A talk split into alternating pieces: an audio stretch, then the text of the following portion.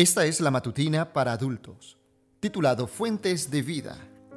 Para el primero de enero, la oración es la clave. El texto está en Salmos 42.8 y dice así, Mandará Jehová su misericordia y de noche su cántico estará conmigo y mi oración al Dios de mi vida. La oración sustenta la vida cristiana, mueve el abrazo de la omnipotencia, y es la llave en las manos de la fe para abrir los almacenes del cielo. Es semejante a la respiración. No podemos vivir sin ella. Es tan esencial para el crecimiento de la vida espiritual como el alimento terrenal para el bienestar físico. La oración es fuente de sabiduría, fuerza de dicha y paz.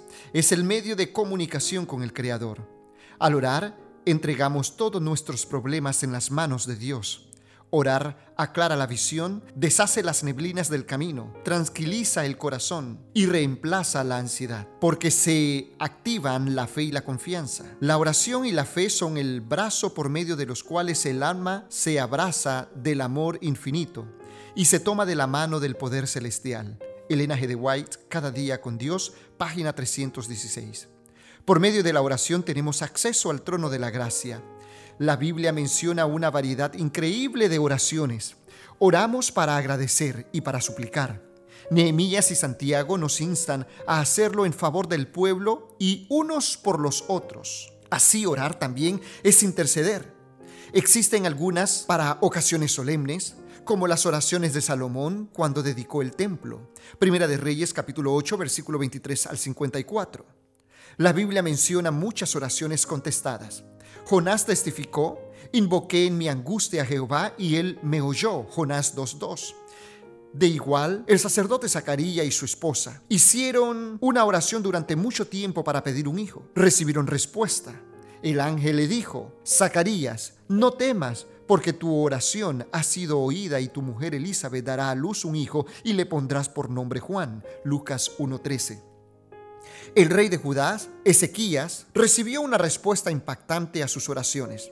Sennacherib, el rey de los asirios, había sitiado Jerusalén y enviado cartas en las que dudaba el poder de Dios para librar a su pueblo. Ezequías y el profeta Isaías clamaron a Dios que los librara de la mano de los asirios. La Biblia narra, Jehová envió un ángel, el cual destruyó a todo valiente y esforzado, y a los jefes y capitanes en el campamento del rey de Asiria. Segunda de Crónicas 32, 21.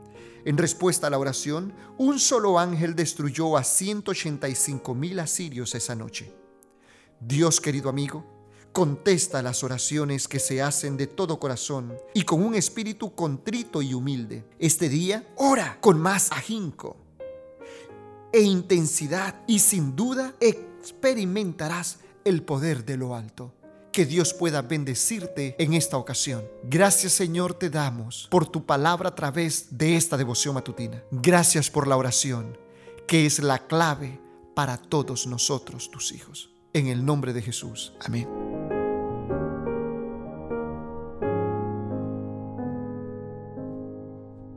Gracias por escucharnos. Puedes encontrarnos en SoundCloud como Podcast 7 Day.